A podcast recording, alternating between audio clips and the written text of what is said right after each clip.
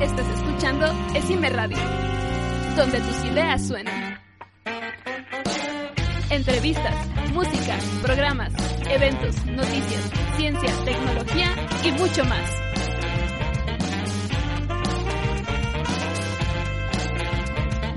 Solo en Esime Radio. Música con Aldo Beltrán y yo soy Aldo Beltrán y esto no es una coincidencia. Eh, hemos pasado ya en situaciones muy complicadas ya en esto del, del COVID, el semestre se fue al carajo, eh, no sabíamos qué iba a pasar con el programa, pero ya estamos de regreso y estamos con un invitado que, híjole, yo la verdad estimo mucho, tiene, mm, tenemos ya tiempo de conocernos, pero no nos conocemos tanto, sin embargo es una gran persona. Eh, tengo el, honor de haber compartido con él ahí unos, unas sesiones, unos talleres de impro. Y nada, es exageradamente inteligente, es wow, o sea, cuando yo lo conocí, platiqué con él, fue así como de, neta, a todo, a todo lo que me dijera, neta, él es eh, la persona que yo creo que es el, pues, e ese icono que dice, si quieres lograr algo, hazlo y lo vas a lograr y me canso si no. Entonces, sin más preámbulo, vamos a presentar al buen Rubén Ramírez. ¿Qué tal, amigo? Eh, muy bien, muchas gracias por la invitación. No, gracias a ti por aceptar. La verdad es que estoy muy contento, una vez más te lo digo, de volver a verte. Eh, para la gente que no conoce a Rubén, que yo creo que sí deberían de ponerle más foco a gente como tú. Rubén es médico cirujano y homeópata. Ay, ¿De dónde saliste, Rubén? ¿De, ¿De qué escuela? Muy bien, mira, soy egresado del Instituto Politécnico Nacional, de la Escuela Nacional de Medicina y Homeopatía. Muy bien, miren. Y, y eso no lo sabía, fíjense, no le pregunté. Eh, otro camarada politécnico. Eh, ahí en, en, Ticomán, me parece. Eh, sí, en Unidad Ticomán, así es. Ya, ya, ya. Órale. Eh, ¿Cuántos años tenías cuando saliste? Cuando salí tenía, sin contar el servicio social y el internado, salir prácticamente de la parte académica, eh, tenía 20, ahorita te voy a decir, 25 años, 24. Ay, no man, estabas joven. O sea, yo ahorita tengo eso y todavía no termino mi carrera. Qué triste. y a esa edad de, de lo académico. Claro. Y ya... ya después tienes que cursar el año de servicio, el de internado, que son dos años más. Ok. Bueno, pero... Ya fuera de la escuela. Ajá, exacto, ya, digamos, eh, a, a, los hospitales, ¿no? Porque si no mal estoy Así informado, es. te dicen, están tales hospitales aquí del, del, país, tú decides a cuál te vas a ir, y por promedio, ¿no? Te dicen dónde puedes ir. Así es. Sí, sí, sí. en mi caso, el internado no lo hice aquí en México. El internado lo hice en Madrid, en España, en un hospital de, la, de Getafe, que es un ayuntamiento de Madrid y el servicio lo hice en Cuernavaca, en un pueblito que se llama Xochitepec, en Morelos. Inventes. Entonces, eh, tú dijiste, no voy a hacer nada aquí en el país, yo me voy.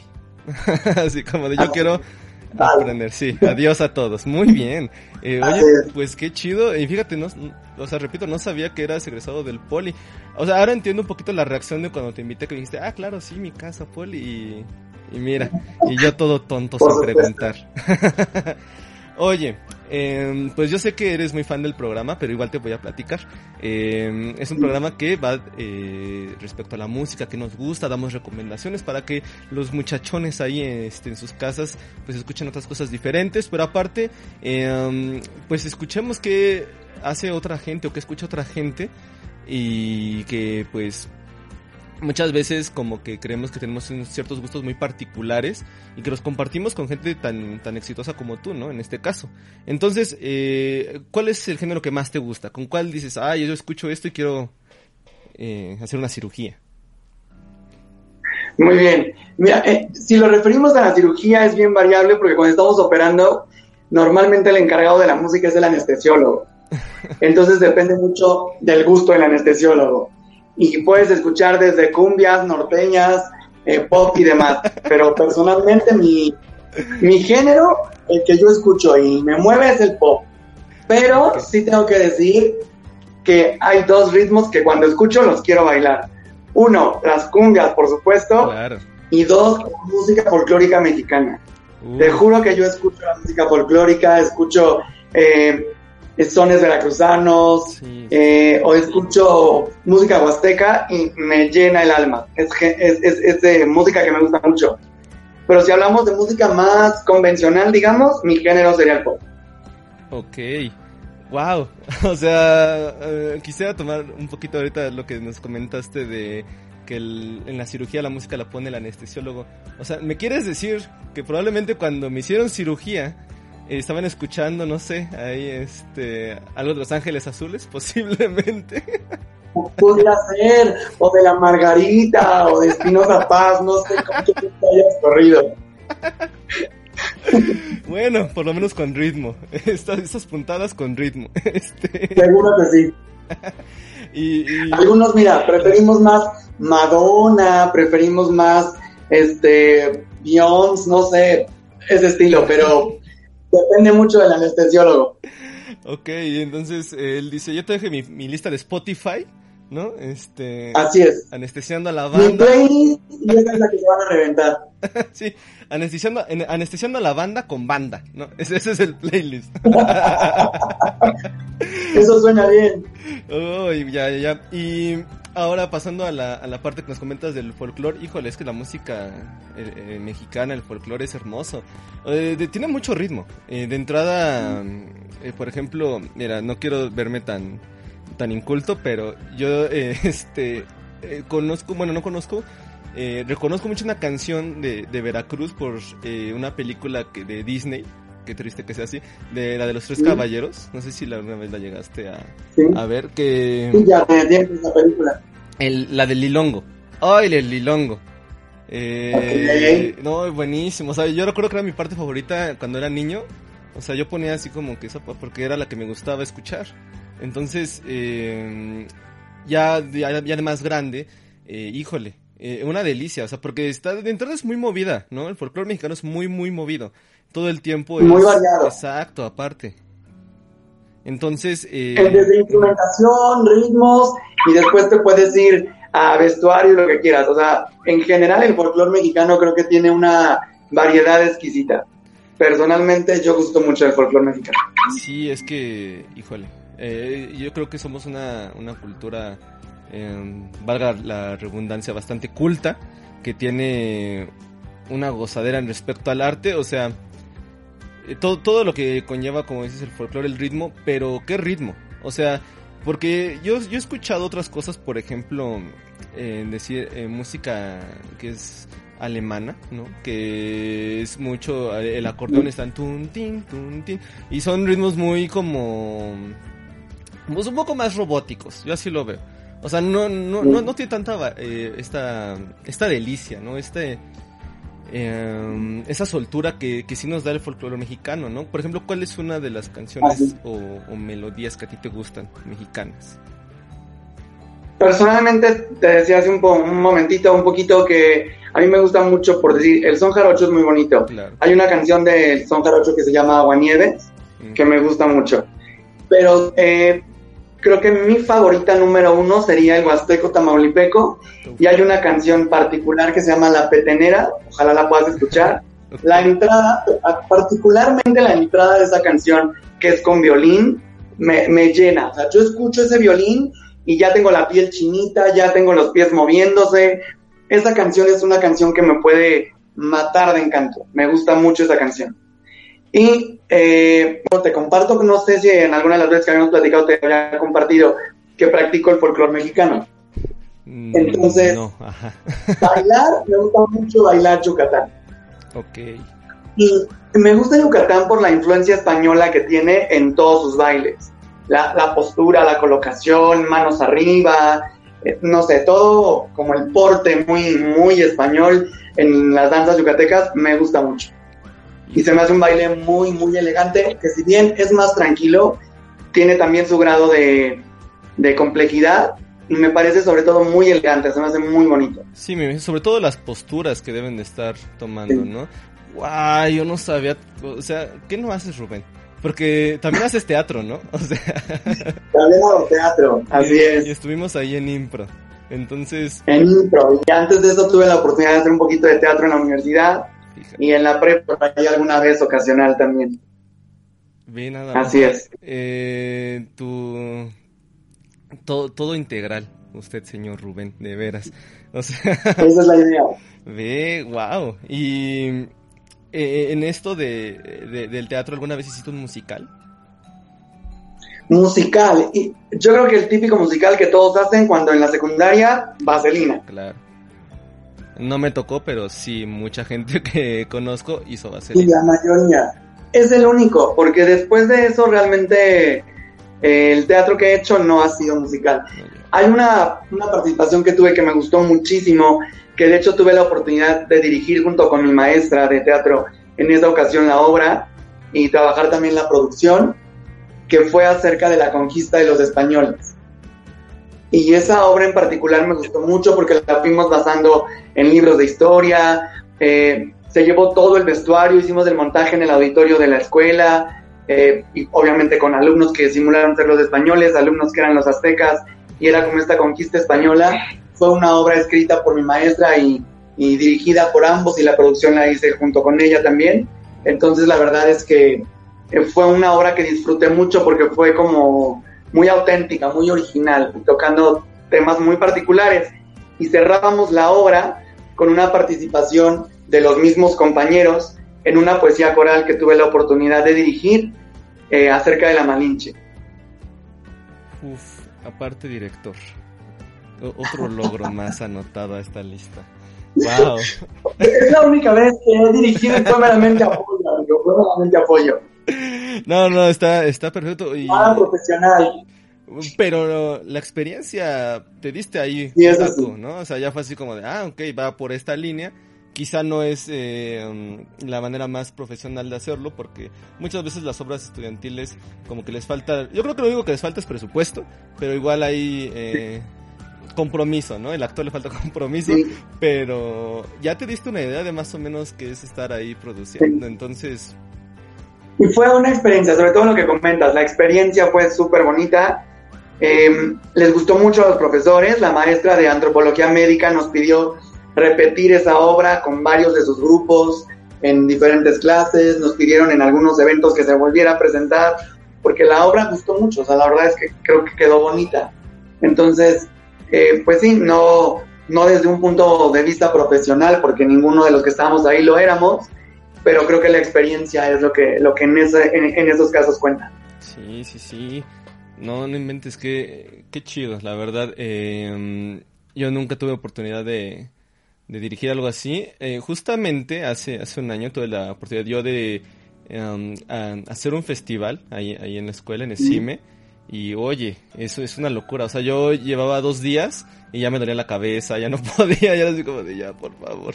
Entonces, Pero es padrísimo. no, sí. Eh, justamente esa... Son experiencias que te marcan, que te dejan algo ahí adentro y con las que toda tu vida vas a, a, a cargar y que te llevas, que el día que te vas te llevas, que yo creo que es lo que llena. Sí, claro, La porque la satisfacción más que nada, o sea, ya cuando estás viendo el resultado y los comentarios de la, de la gente, ya es como de, bueno, vale la pena tanto trabajo. Que justamente te, te decía, eh, a ese festival fue este Jeremy. Eh, Ah, muy bien. Estuvo ahí, a veces que es este pianista, el muchachón. Sí. Entonces estuvo ahí deleitándonos a ver este si eh, cuando ya todo se vuelva a la normalidad tienes la oportunidad de ir y, Por supuesto, con todo gusto. pasa. Pero bueno, a ver, Me haces la invitación y con gusto estaré por ahí. Sí, claro. No, tú estás invitado a, lo- a todo lo que yo haga, hermano. Entonces, eh, bueno, entonces nos dices que eh, saliste de ahí de, de, de- de Ticomán, ¿no? Eh, Así es. bueno, vámonos un poquito más atrás. La preparatoria. Sí. ¿Qué música La escuchabas? preparatoria la hice en un bachillerato tecnológico, en un CEBETIS, Ok, en el Estado de México. bien. Eh, llevé la carrera técnica de laboratorista clínico. Cursé tres años ahí la prepa, ahí te decía que tuve la oportunidad de practicar un poquito también el teatro, eh, la declamación, oratoria, y también mm, tengo recuerdos muy, muy bonitos de entonces, muy, muy bonitos. Sí, no, no, bueno, o sea, ah, eh, es, eh, a mí siempre me gusta platicar con gente que no viene, por ejemplo, de vocacionales, porque ya luego están muy viciados. O sea, ya de, de repente es como de lo mismo, lo mismo, lo mismo. Y muchas veces la experiencia que traen de, otros, de otras escuelas está increíble. O sea, conozco bastante gente que salió de, de ahí de... Ay, es que no, no, no quisiera yo decir mal el nombre de esta escuela. Creo, creo que sí es un Conalep, ahí en, en- por aeropuerto, ¿no? Eh, Es donde tienen que les dan este de- de aeropuerto. y bastante bastante completa ¿sabes? esa formación, ¿eh? me atrevería a decir. Y pero bueno, eh, en, en la escuela cuando ibas tú en la prepa, ¿qué, qué, qué escuchabas? O sea, de entrada, eh, ¿qué año era? Mm, estamos hablando más o menos, amigo, del 2000, hace 20 años. Ok, y Rubén escuchaba. 2000 y el boom de la música en ese tiempo era el pop en inglés. En a- aquel tiempo estaba de moda Backstreet Boys, NSYNC, Westlife, eh, Britney Spears, Christina Aguilera, mm, Destiny's Child. Uf, Era como lo que eh, recuerdo yo que era lo que más sonaba en ese momento.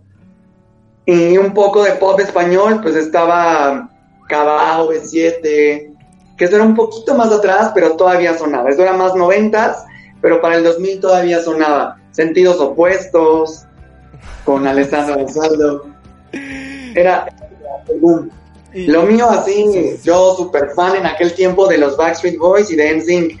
Recuerdo que ahí en la prepa, en aquel tiempo no llevábamos uniforme y yo eh, usaba mucho paliacates en la cabeza, eh, combinados con el pantalón, eh, pantalones como tipo que le llamaban corte baggy, que eran como muy amplios de las piernas y cosas así. Y mis compañeros, así, incluso la escuela en general, me decían NSYNC, porque decían que me vestía igual que los del grupo. Y entonces cuando yo llegaba decía, mira, ya ahí viene NSYNC, pregúntale a NSYNC. Porque escuchaba mucho esa música y, y vestía muy similar a ellos. Oh, o sea, eh, te- esa generación tiene marcado que tú eras NSYNC, ¿no? O sea, si sí, eh, yo era NSYNC. reuniones de tu generación, ah, mira, ¿qué le pasó a NSYNC? Sí. Algo así, algo así, más o menos. Ok, entonces, eh, tú siempre muy del lado del pop, ¿no? Siempre... Muy, toda la vida. Ya, no... ujú. He tenido, eh, puedo decir, influencia de todo tipo. Mis papás son eh, gente de provincia, son mucho de música ranchera, música tradicional mexicana, norteño, tal. A lo escucho, no tengo mayor problema. Eh, uno de mis hermanos es salsero de corazón, mi otro hermano se dedica al folclore, entonces la música mexicana es lo suyo. Mi hermana canta ranchero, entonces tengo mucho toda esa influencia. Pero mi gusto particular, pop. No, y... pero... Hasta tan de ver feo, ¿no? Entonces, porque es como... Mi, mi hermano, el salsero, dice que, que la cigüeña se equivocó de lugar, que yo nací en la casa equivocada porque escuchaba pop. Entonces yo le decía, no, pues es que lo demás sí lo puedo escuchar, pero mi favorita es esta, ¿no? Claro. Y a la fecha me hace mucha burla por eso. Sí. Es que sí, o sea, porque to- todos sobre una línea Es un tanto es que- similar. To- todos sobre una Y, y, y tú ahorita así como de, ay, Sí. este, pop, ¿no? Ay, Estados Unidos. Soy, soy la oveja negra de la familia, yo creo, amigo. Ok, ok. Eh, ahora, ah, en un momento de esta vida eh, multifacética que has tenido, ¿has tocado un instrumento? Mira, cuando estaba en la prepa, llevé clases de guitarra. Pero fui malísimo. Me acuerdo que la primera vez el examen era teórico y saqué 10. Uf, Después fue examen teórico práctico y saqué 9. Después fue el examen 100% práctico y saqué 8. Entonces yo dije, voy como para atrás. Y mi papá sí amaba que alguno de sus hijos tocara la guitarra. Y dije, pa, ese no voy a hacer yo. Oh, Entonces decidí dejar las clases de guitarra. Después, durante la universidad, eh, estuve en un taller de violín, ahí mismo en la, en la escuela, y tomé unas clasecillas de violín, igual nada profesional. Y cuando ya estaba en Xochitepec haciendo el servicio social, siempre, toda la vida, desde pequeñito yo quise aprender a tocar el piano, me llamaba mucho la atención. Y entonces eh, tocó la epidemia de H1N1 Uf, claro. Y entonces me mandaron a una brigada y en esa brigada conocí un paramédico chileno que tocaba el piano. Y platicando, salió el tema esto de la música y demás, y me dice, ¿quieres? Yo te enseño piano. Vente tales días en la tarde y te enseño. Y era muy cerquita de donde yo estaba en mi centro de salud haciendo el servicio social. Terminando mi jornada del servicio social, corría a tomar clases de piano con él y regresaba. Pero solo fue durante ni siquiera el año completo, han de haber sido unos ocho meses. Aprendí como las bases y eso. Y después de eso, la verdad es que no he vuelto a tomar ninguna clase de, de instrumento, Mm. una clase de música. Y pues sí, me gustaría como volverlo a intentar. Han sido esos tres intentos fallidos y nada más. Como tal, no, no podría decirte que toco algún instrumento. Bueno, pero tienes la noción de, o sea, si hay gente como que va a dos clases de guitarra y ya dice, no, carajo, no, mi- mis dedos no merecen estas ámpulas. Entonces, eh, digo, wow, la experiencia de haber aprendido este piano. O sea, me imagino que sí es como que llegas a Liverpool y tú sí tocas unas cuantas cosas interesantes, ¿no? Por- Sí, podría ser. sí. Entonces, eh, de, de estos tres instrumentos, eh, o sea, la, la- la experiencia es muy diferente. Porque Sí. de, de entrada el, el- el violín es casi como eh, que sea desde los tres años que te inculquen a tocar violín, ¿sabes? Y si lo quieres hacer profesionalmente, posturas.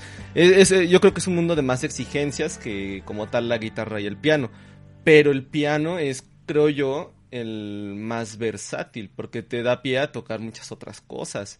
O sea, si Sí. toca- tocas bien Creo que es piano. como una base, creo que es un instrumento base. Sí, entonces, eh, de hecho, eh, la, la melodía, no- normalmente en muchísimos géneros, la base es con un teclado, con un piano, o algún sin- sintetizador actualmente. Entonces, eh, por esa línea, yo creo que eh, te, te enriqueció más en el aspecto musical haber aprendido a tocar piano, aparte de que lo hiciste más tiempo. Este, pero fíjate que, o sea, sí, Y además era el instrumento que más me llamaba. claro. ¿Sabes? Me acuerdo que de pequeñito me cansé de pedirle a los Reyes Magos un piano que nunca llegó, pero toda la vida fue como piano, piano, piano. Sí, o mínimo el teclado. Entonces la experiencia ¿no? también fue. Sí, sí, sí. Sí, Sí, no, y, y- y- interesante. Eh, aparte, si pides mi opinión, que no la estás pidiendo, igual te la voy a dar. eh, deberías de retomar esas clases de piano. Creo que eh, te, te daría mucho caché. O sea, ya es como, ah, doctor, ah, piano. mm. o, sea, ya, o sea, ya te pondría muchísimo más arriba todavía de lo que ya estás. Eh, ok, lo tomaré en cuenta, amigo. Nos- nos- igual nos comentaste en un principio que estuviste en Madrid, ¿no? Haciendo allá este, prácticas, Así es. ¿no? Eh, ¿Cómo fue la, Sí. la- tu experiencia, pero musicalmente hablando? O sea, eh, yo creo que pues, la, la región da pie a poder escuchar otro tipo de, de música, ¿no? Te, te trajiste algo de allá, escuchaste algo allá que dijiste, oh, esto en México casi no se oye, o hubo algo ahí, un clic con cierto eh, grupo o, género. Mira, eh, creo que también es variado porque además como es un país donde vive gente de muchos países más, creo que le da mucha diversidad a su música. Puedes escuchar de todo. Donde yo vivía cerca había una colonia de puros latinos. Españoles. Pero atrásito había una colonia donde vivían en su mayoría latinos, entonces ahí escuchabas mucho eh, bachata, cumbia. En ese tiempo no se escuchaba, gracias a Dios, pero todavía se escuchaba cumbia, bachata y demás. Era como, como lo que se oía ahí cerca. Pero en la colonia donde yo estaba, que era español, se escuchaba, ha- había pop español, obviamente, Claro. que a mí obviamente me encantó también por ser género pop. Estaba, por ejemplo, en aquel tiempo sonaba mucho Nena da Conte, sonaba em, Melendi, que a la fecha todavía suena por ahí, me gusta bastante su música. Em, Marta Sánchez, Mónica Naranjo, ahí todavía se llegaba a escuchar, que era como el pop español. Pero había, a, a mí lo que más me gusta es la copla española y el, el flamenco. Creo que son eh, géneros musicales españoles muy característicos, muy típicos, y a mí la cultura española me jala mucho, me llama mucho. Vestuario, música, eh, su acento, su, eh, su historia, me gusta, me gusta particularmente. Muchos mexicanos a lo mejor lo ven mal porque eh, piensan en esto de la conquista y tienen una mala idea de los españoles y tal, pero yo creo que es gente linda, creo que también es gente con mucha cultura, creo que es un país con mucha cultura, y siendo nosotros un país con una influencia tan grande española, creo que deberemos, deberíamos considerar más a menudo tanto su música como su cultura y sus raíces, porque es parte de lo nuestro también. Entonces, musicalmente hablando, el género pop pues es similar, digamos. También estaba, ¿sabes quién? Eh, Oreja de Van Gogh y la quinta estación en ese tiempo también sonaban bastante y tuve la oportunidad de poder verlos en vivo. Quinta estación iba empezando. Eh, Hombres G, que es un grupo ya pues de tiempo atrás, pero creo que es un grupo bastante bueno en su música y por algo lleva tantos años vigente y reaparece. En aquel tiempo también tuve la oportunidad de ir a un concierto de Hombres G y son muy queridos. O sea, el pop español es muy, muy, muy socorrido, digámoslo así. Y, pero ya particularmente el flamenco y la copla española a mí personalmente me gustan mucho. Claro, es que, híjole, también eh, una, una, gozadera al oído escuchar flamenco, la, la, guitarra española es hermosa, entonces, híjoles. Eh, y oye, qué, qué, qué envidia. Eh, justamente también... la voz creo que hacen una buena mancuerna. Claro, sí, sí, sí. No, eh, y te digo, eh, qué, qué envidia, eh, porque pudiste ver a, Hombres G, que eh, eh, justamente iba para allá, a, qué conciertos ya tú habías ido, pero yo es una oportunidad que yo nunca he podido tener, ver a, ver a Hombres G, pese a que han venido bastante a México, pero nunca se ha dado, nunca he podido, y la verdad es que yo siendo un gran fan de los conciertos, sí, sí tengo ese como, ay, quiero, Sí. Ocupo ir a, ir a verlos. Eh, ¿Qué tal? ¿Qué te parece? Mira, es curioso porque yo aquí en México nunca he ido a un concierto. Nunca he ido a un concierto aquí en México y estando ya en España tuve la oportunidad de ir a varios. y fue así como de, oye, vamos a ir a tal lado. Y yo, ah, ok, vamos. Pero dos, dos ocasiones fue una feria, una feria así de un, un lugarcito. Y llegamos y así de, ah, ven, te vas no sé qué, y me acerco y hombres G. Y, o sea, tocando así, en 20 metros, 30 metros, ya tenía hombres G. Ahí, o sea, de lo más sencillo, la gente es súper tranquila, no sé, disfruté mucho el evento. Y fue meramente improvisado, o sea, no contaba con ello. Y así, o sea, fueron conciertos, digamos, no planeados, y tuve la oportunidad de estar, ya te digo, Oreja de Van en la Quinta Estación, Hombres G, estuve por ahí en uno de UB40 y estuve en uno de Metallica, que no sé qué hacía yo ahí. En realidad fui por mis amigos, no era mi género de música. Y así de repente vamos a un concierto, Rubén. Yo fui y llegué ahí. Y bueno, era un caos emocional para mí, pero la experiencia con mis amigos fue, fue maravillosa. No te imaginas. Y aquí en México, pues no, que yo recuerde, no he estado en, en ningún concierto.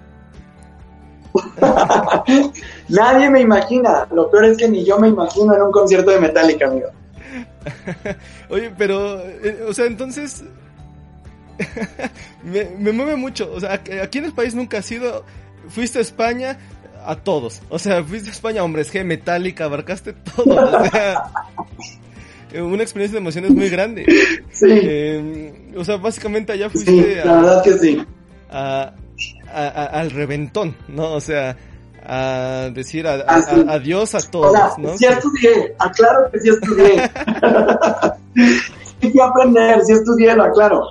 Pero tenía, mira, porque además voy a comentarte algo. La cuestión académica ya es muy distinta aquí en México y más hablando de hospitales. Aquí en los hospitales, como estudiantes de medicina o practicantes, hay un poquito de explotación, que allá no hay. Entonces, eso permite tener ciertos tiempos libres que aquí el estudiante de medicina o el practicante poco tiene. Es, aquí es muy absorbente, los horarios son muy largos, eh, la demanda de trabajo es muy alta. Siento yo que está un poquito explotado el estudiante como tal. No lo digo a manera de, de queja porque creo que eso también te da conocimiento, pero sí haciendo una comparación, allá tus horarios se respetan al 100%, los estudiantes son muy cuidados, eh, entonces eso te da ciertos ratos libres como para poder hacer eh, otras actividades. En este caso, tuve la oportunidad de ir a teatro, tuve la oportunidad de pasear por ahí, conocer lugares, restaurantes, eh, conciertos, eh, de hacer ejercicio. Estaba en un grupo de básquetbol los fines de semana, o sea, tenías, iba a unas clases de danza flamenca los jueves, perfecto, me acuerdo que era los jueves en la tarde, tomaba danza flamenca en- ahí muy cerquita de casa, porque tenía muchos ratos libres. Eso no quita que sí estudiara, pero como académicamente los horarios son distintos, te da otras oportunidades. Santo Dios. ¿Cuánto tiempo estuviste en- allá? ¿En qué parte estabas de entrada? Poco más de un año, amigo. Poquito más de un año, como un año, dos meses. Wow. eh, Sí, no fue tanto. te- te digo, ¿en, en qué parte estabas? ¿En- de, de España? En Madrid. En Madrid. En Getafe, Madrid. Santo Dios. eh, Primero Madrid. No, sí lo, lo aprovechaste duro. Y si no mal recuerdo, eh, normalmente nos eh, platicas que sales constantemente de vacaciones, ¿no? Entonces, eh, re- has regresado, yo, yo que me imagino que sí has regresado a España, eh, pero debe de ser totalmente distinto a la primera vez que llegaste. O sea, ya, yo creo que siempre la primera vez que llegamos a un lugar nuevo, siempre es como de, wow, ¿no? Y, lo, y llegaste y lo aprovechaste full, a 100. Eso es este... Pues mira, te explico. Em, tuve la oportunidad de estar en España en tres ocasiones distintas. La primera vez que fui, yo tenía 17 años y fui con un grupo de danza folclórica a una gira de dan- danzas internacionales en donde participamos nosotros representando a México en esa gira. Y fue una gira de tres meses. Entonces, eh, fue la vez que yo me enamoré de España y dije, yo quiero estudiar aquí Ok. regreso a México y como cuatro años después, estando ya en la carrera de medicina, vuelvo a viajar a España un mes a una gira nueva con otro grupo de danza folclórica distinto, visitando lugares totalmente diferentes, Ya. igual representando a México en, en baile folclórico. Y después, o sea, regreso de nueva cuenta al país y, bueno, a México, y fue, papá, mamá, yo quiero ir a estudiar allá. Entonces me dijeron, ok, no tenemos la posibilidad económica de pagarte una escuela allá, pero si tú ves la manera y tienes la oportunidad de irte, pues te apoyamos, ¿no? Entonces, eh, ya para terminar la carrera, viene lo de las prácticas y es cuando yo busco directamente, yo por mi cuenta, el poder eh, hacer las prácticas en España, me comunico con el hospital, hablo con el jefe de enseñanza y logro que se me otorgue la plaza y la escuela me la autoriza. Y entonces llego a España por tercera vez. Yo ya conocía Madrid, ya conocía muchas de las ciudades de España por las dos giras, porque fueron al final tres meses en la primera y un mes en la segunda. Fue una gira por todo, toda España, esa vez fue España, Portugal.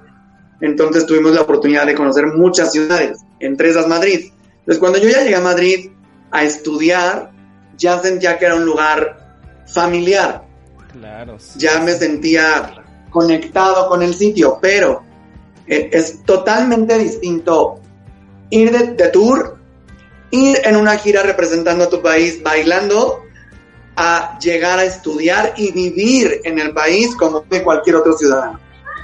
Son experiencias totalmente distintas, no, ninguna tiene un punto de comparación porque cada una tiene su saborcito. Pero son experiencias totalmente distintas, totalmente. Y curiosamente, desde que estudié allá a la fecha, he viajado por varios países, nunca a España de nuevo, hasta ahora. Ya, ya, ya, ya. Dios, eh, Rubén la envidia del ciudadano mexicano. Este, oye, no, no inventes. Que, que- qué divertido de haber sido eso. Pero sí, o sea, justo como dices, me imagino que la presión de estar ya eh, com- compitiendo, me imagino, representando al país, de- te debe de nublar de ciertas cosas que ya ves a detalle una vez que llegas ya, como bien dices, ¿no? A vivir, a, familiarizarte ya del todo. Entonces, híjole, qué, envidia, qué envidia. Este, Sí. híjole, ya ven, chavos, pidan sus cambios. vayan a conocer otros países, igual se enamoran, regresan y... así es. Sí. Y, quiero decir algo súper importante. Politécnico me apoyó en mi estancia allá en España. Creo que eso es digno de reconocer. Y Politécnico es una universidad súper conocida en, en España. Y supongo que en muchos otros países. Sí, ya, entonces chavos. Entonces, sí, o sea, creo que los chavos deberían buscar, buscar abrir horizontes, no conformarse con lo que hay. Eh, tú puedes ir tan grande, tan alto y tan lejos como tú quieras. Entonces, que busquen. El Politécnico tiene programas de ayuda para alumnos en el extranjero.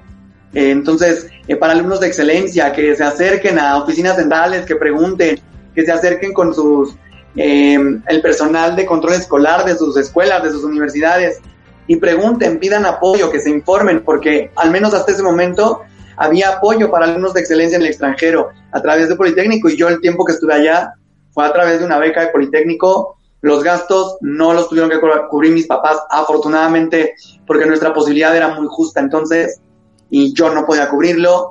Trabajar allá no es sencillo porque pues vas como estudiante, no tienes una documentación que te avale como trabajador, sino como estudiante nada más. Por lo tanto, no vas a conseguir un empleo fácil y el que consigas seguramente no va a ser el mejor pagado. Entonces, eh, vas como estudiante y la ley te protege como estudiante, nada más.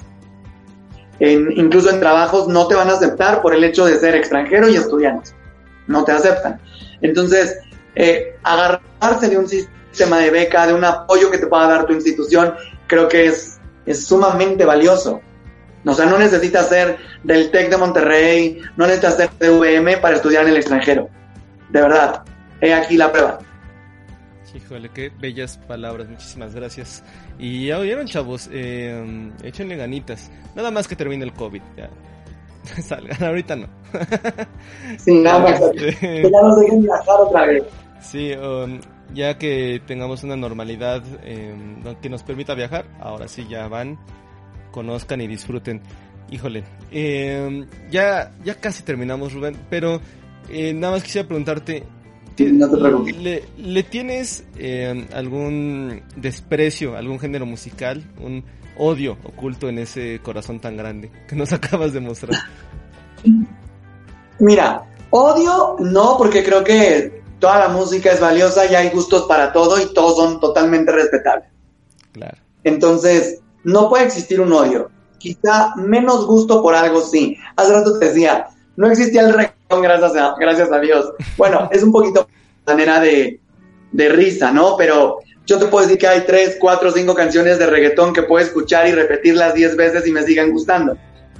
Pero si te diría que no es un género que prefiero escuchar, que no es un concierto al que yo iría. Eh, para lo que a mí me gusta la música, no usaría el reggaetón. Quiero decir, a mí, para mí la música es enriquecimiento cultural, el mensaje que te deja, la musicalización, las emociones que te puedan mover.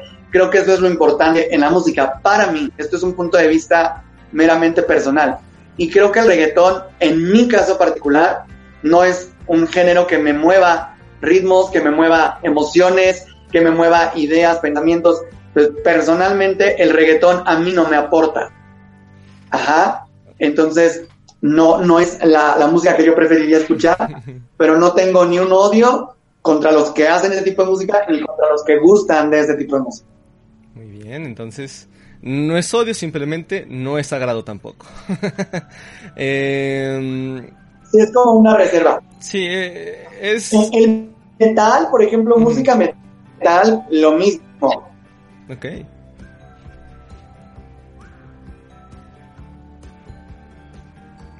Sí, no es como, como algo que yo preferiría escuchar, pero quien guste esa música es totalmente respetable. Y como te decía, para lo que yo uso la música, no me sirve la música eh, metalera, no me sirve el reggaetón, pero no los juzgo como músicos ni como la gente que gusta de eso, no. No, no, creo que, que todos los géneros merecen respeto y todos los artistas, independiente a qué música se dedican, eh, se les debe reconocer su trabajo y su éxito. Bien, me, me agrada porque así a, a, a, los dos extremos, pum, reggaetón, pum, metal. Eso fue fue, fue muy bello. Tomen eso, metaleros también. Este. eh, híjole. Pues. Es eh, la, la, importancia, ya escucharon, chavos, no tienen odio. Ya, ya, ya vieron la manera más eh, bella de decir, no me gusta esto, no me agrada, pero no lo ando juzgando ni criticando. Está, está bien a los, los que quieren escuchar y hacer eh, esa música. Entonces, eh, basta de odio, tan, de tanto odio, por favor, en redes. Así es. Eh, y bueno, ya, eh, ahora sí, ya para, para terminar la, la última sección. Sí, no, no estamos para eso. Claro, claro, claro. Entonces, este, la última sección de este, este bonito programa es eh, una, recomendación musical, Rubén. Eh, una recomendación que nos puedas eh, dejar para que escuchemos un poco de lo que a ti te gusta. Ok, recomendación mía. Creo que es sumamente valioso, sobre todo para las generaciones nuevas, retomar nuestras raíces, nuestra cultura. Y creo que, porque es muy linda. Y además, en otros países es súper reconocida. Entonces creo que el reconocimiento de esa cultura, de esa variedad musical y cultural que tenemos en, debe empezar con nosotros. Entonces creo que la gente debe eh, escuchar más música eh, tradicional. Y mira que te lo estoy diciendo yo, que vengo de una familia que escucha tradicional y yo escucho pop. Pero creo que deberíamos escuchar más frecuentemente música tradicional.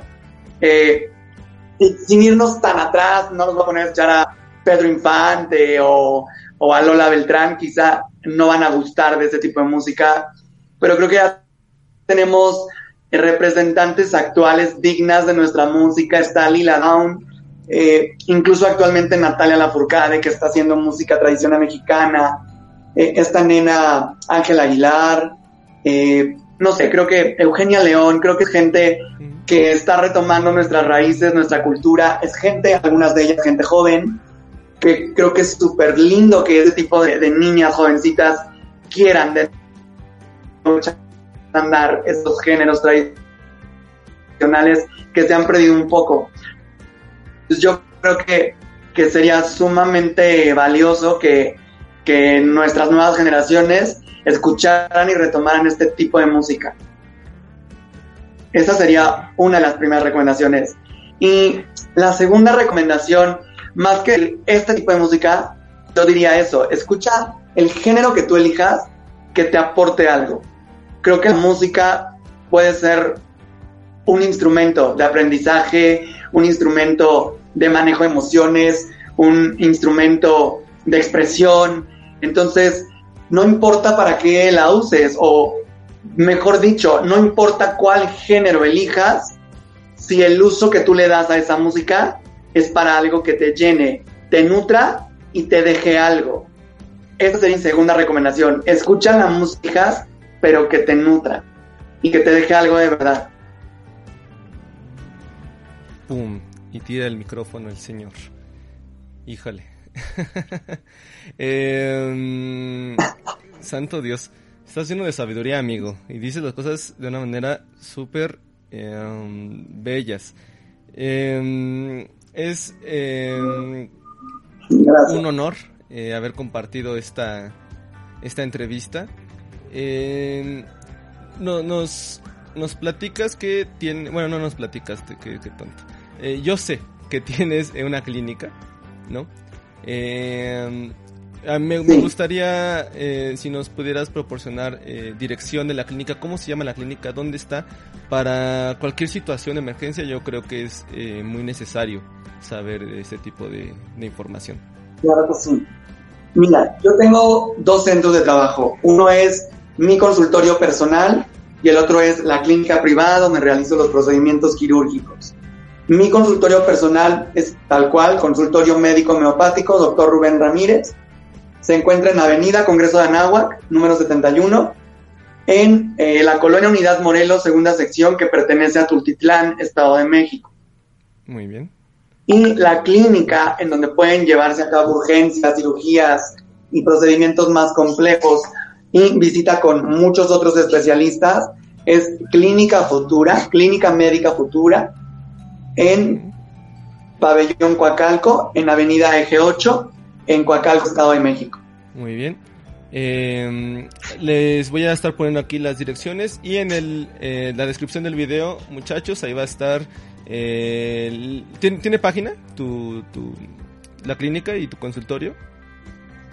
Eh, la clínica tiene página, Ujú. en mi consultorio apenas estamos en construcción de la, la página, en, en el proyecto de crearla. El consultorio aún no tiene, pero la clínica tiene eh, página y tiene mm, Facebook. Entonces yo ahí les voy a dejar los links para eh, de ambos, Facebook y la página y eh, las direcciones por si eh, cualquier situación ahí ahí están, ahí están muchachos, cualquier situación con el señor doctor, médico cirujano, eh, director, músico y explorador de la vida, Rubén Ramírez. Muchas gracias, amigo. Muchas, muchas gracias, verdad.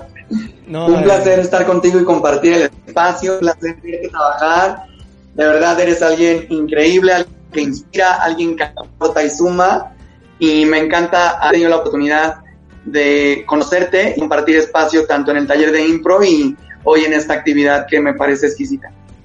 Muchas gracias, muchas gracias hermano, la verdad, este, eh, me hubiera gustado que esto hubiera sido eh, presencial, pero mira, las situaciones ya no nos permiten eso, pero en cuanto se pueda, eh, espérenlo, seguramente voy a volver a, a- a invitar a Rubén quizá eh, en un futuro, quizá para otros temas, pero eh, se me hace una persona, eres una persona muy interesante, súper inteligente y pues nada, muchísimas gracias por compartir el espacio, muchísimas gracias por aceptar la invitación y espero que te vaya muy bien y estés muy bien junto con todos tus familiares, amigo.